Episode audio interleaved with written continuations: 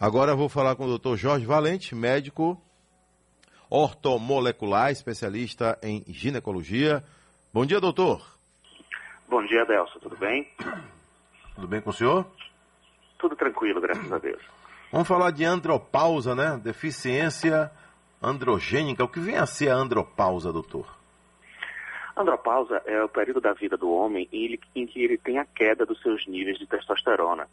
Por conta disso, passa, passa a ter alguns sintomas que impactam de maneira contundente na sua saúde, como piora no sono, piora no humor, ganho de peso, aumento da circunferência abdominal. E mais adiante, o único que é mais notado e que faz o homem procurar a assistência do médico, que é a queda da libido e a piora da qualidade das ereções. Ok, doutor. Às 7 horas mais 27 minutos.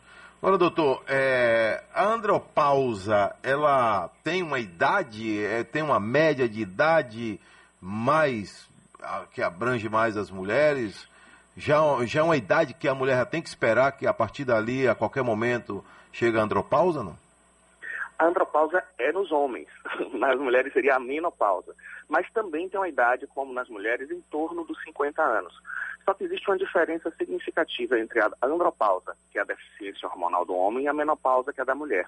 A menopausa ela é abrupta.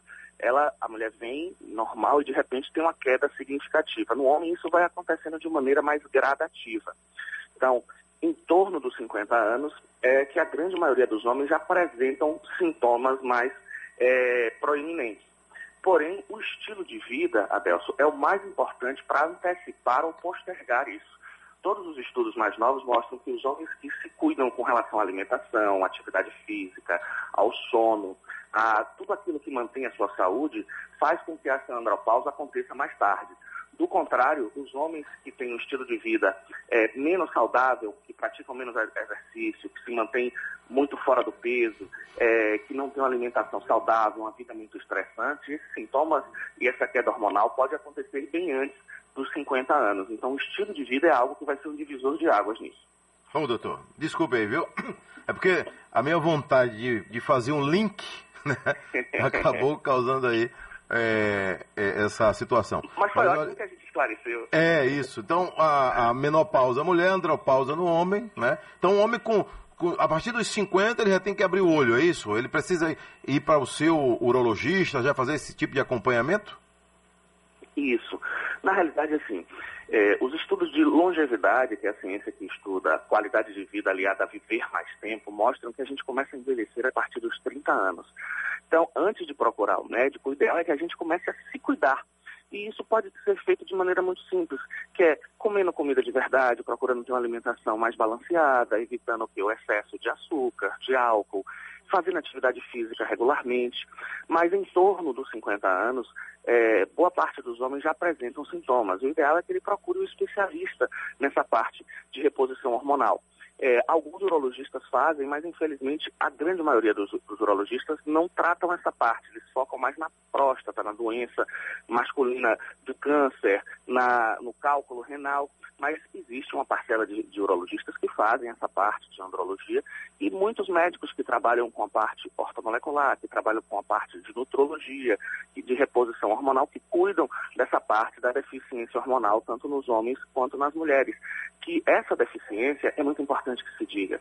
É, a testosterona, na maioria das vezes, só é ligada a duas coisas no homem: a libido e a composição corporal, ao ganho de massa muscular. Só que a testosterona ela está ligada a mais de 200 reações metabólicas. E o déficit de testosterona aumenta o risco de doença cardiovascular, de obesidade, de diabetes de alguns tipos de câncer. Por esse motivo, manter os níveis ideais de testosterona não é o exagero do anabolizante para excesso de massa muscular, é manter quem tem deficiência no nível de normalidade, isso vai traduzir em mais saúde. Doutor, agora, nesse caso aí, causa algum tipo de dependência quando passa a fazer algum tratamento de reposição? É possível? Não há comprovação? Tem algum perigo do sujeito ficar dependente? Ou a partir dos 50 ele vai ser um potencial dependente mesmo do, do da ajuda da medicina nesse sentido aí? Essa sua pergunta é excelente. O que, que acontece?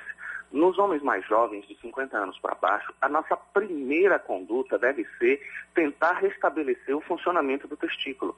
É, e muitas vezes, de maneira equivocada, já se entra com a reposição, porque o que pode acontecer com a reposição em quem ainda pode produzir é você bloquear a produção dele. E aí vai causar a dependência. Só que quando você tem alguém acima de 50 que o testículo não vai produzir mais, é, você dá essa testosterona que está em falta, não vai causar dependência por, nem, nem bloqueio, porque ele já não produz mais. Então, por isso que quando você tem um homem jovem, o que é que a gente deve fazer? É favorecer um bom estilo de vida e a utilização de alguns ativos, algumas substâncias que estimulam o próprio testículo dele a fazer testosterona. E isso a gente consegue ver na investigação clínica, na análise dos exames.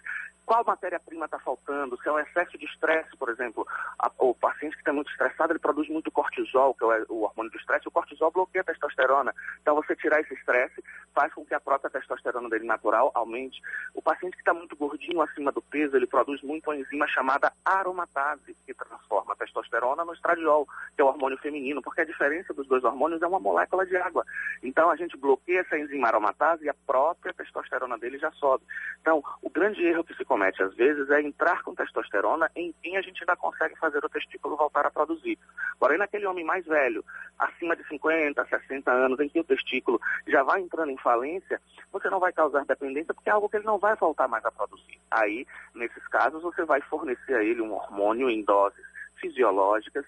Óbvio que dá sempre preferência ao hormônio que a gente chama de isomolecular bioidêntico, ou seja, que é igual na fórmula molecular ao que o corpo produz, porque dessa maneira você vai trazer para ele muito mais saúde, é isso que os estudos mostram, porém na dose correta e no tipo adequado. Agora, doutor, é, causa curiosidade, né?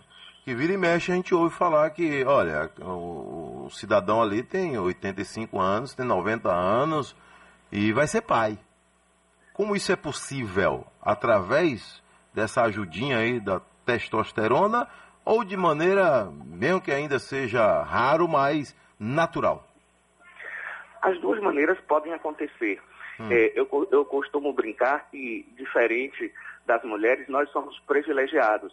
Por quê? Porque nossos espermatozoides, eles têm no máximo seis meses de vida. E as mulheres, elas já nascem com todos os óvulos dela que vão amadurecendo a partir do momento que ela entra na puberdade, em torno dos 13, 14 anos. Então, uma mulher de 40 anos tem óvulo de 40 anos, mas um homem de 40 anos tem espermatozoides de seis meses.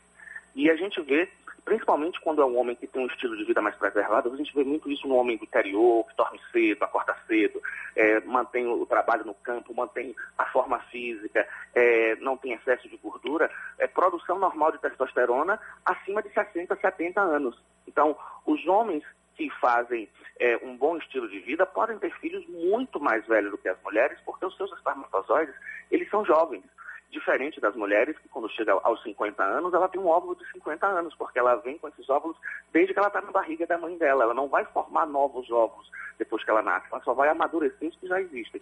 E os espermatozoides não.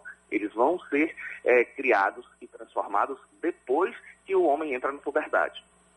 E os perigos dos famosos anabolizantes? Adelson, eu costumo dizer que a diferença do veneno para o remédio, na grande maioria das vezes, é a dose. Hum. A, em excesso, até água pode fazer mal. Até uma dipirona, se você for ler a bula, você não quer dar para seu filho. E com os hormônios não é diferente. O que é que faz mal com os hormônios? Ele está em deficiência ou ele está em excesso? E por que, que a gente só vive em decorrência de ter hormônios? Porque eles, em níveis é, fisiológicos, naturais, são os propulsores de tudo na nossa vida. Desde a fertilidade, é, nossos pais só nos fizeram porque tinham níveis adequados de hormônio. A gente só tem saúde enquanto tiver níveis adequados de hormônio. A gente só dorme se tiver o hormônio no nível adequado. A gente só tem imunidade para combater uma doença se tiver hormônio em nível adequado. Então, tudo no nosso corpo é regido pelos nossos hormônios. E uma hormoniofobia que se criou por conta de hormônios exagerados e equivocados sintéticos fez ao longo de muito tempo se criar um preconceito contra os hormônios. Então, o que, é que a gente precisa? A gente precisa ter um especialista que lhe dê o hormônio correto, na medida correta, quando você precisar. Porque a gente não conserta o que não está quebrado. Então, se você tem alguém que tem nível hormonal normal e você dá para essa pessoa mais hormônio para ele ficar mais forte, que é usar do hormônio só a função anabolizante, é óbvio que você vai ter o risco grande de ter efeito colateral nisso, principalmente a médio e longo prazo. Porém, se você dá hormônio para quem tem deficiência, depois de uma avaliação completa em que ele está com tudo ok, não tem contraindicação, você vai transformar de maneira positiva a qualidade de vida dessa pessoa. Então, esse tipo de hormônio ele pode ser fornecido de diversas maneiras, né? Tem através também de, de creme, doutor? Isso. Os hormônios que são chamados de bioidênticos, hum. eles normalmente não resistem à via oral. Então, eles normalmente são fornecidos pela via transdérmica, pela pele. Pode ser através de cremes ou através de implantes hormonais. Agora, doutor Jorge Valente, vamos lá. É, é óbvio que já está na cabeça da gente que qualidade de vida faz muita diferença no dia a dia, em quase tudo, né? Para ter uma, uma saúde é, em busca da, da, perfeição, né? Mas vamos lá. O que é que o senhor é, diz agora com relação a esse. para o homem ter mais, é, mais tempo de vida sexual, né? Quando ele chega na andropausa, como é que ele consegue? Por exemplo, o senhor falou de 50 anos, né? Que já é uma idade estudada como limite. Mas a gente falou agora há pouco também daquele cidadão de 85 anos, de 90 anos, que sai aí desse grupo, tá fora da curva, né? E ele chega aí com 90 anos e com, fazendo filho ainda, né? Sem hormônio, sem reposição, melhor dizendo, né? E aí, é o quê? É comer demais, ele, pode ele, acabar ele, com a pessoa? É não fazer exercício físico? O que, por exemplo, doutor? É justamente o somatório de tudo isso. Hum. Porque como, como a gente conversou, o que é que posterga a vida útil do testículo? É o nosso estilo de vida. Óbvio que a gente tem a genética também, mas como você vai ver um homem desse de 80 anos fazendo filhos sem tomar hormônio, é porque ele não precisa, porque o dele está normal. Então, assim, o, a testosterona, por exemplo, no homem, é o grande fator de proteção cardiovascular. Muita gente não sabe, até muitos médicos não sabem, o órgão do nosso corpo que a gente tem mais receptor de testosterona é o coração. Então, quando um homem, por exemplo, toma um, um inibidor da fosfodiesterase, esse nome complicado para aquela pílulazinha azul que muita gente usa para melhorar a qualidade da ereção, o que é que ele faz? Ele melhora a liberação de óxido nítrico na artéria peniana e faz uma vasodilatação, você tem mais enchimento de sangue e melhora a qualidade de ereção.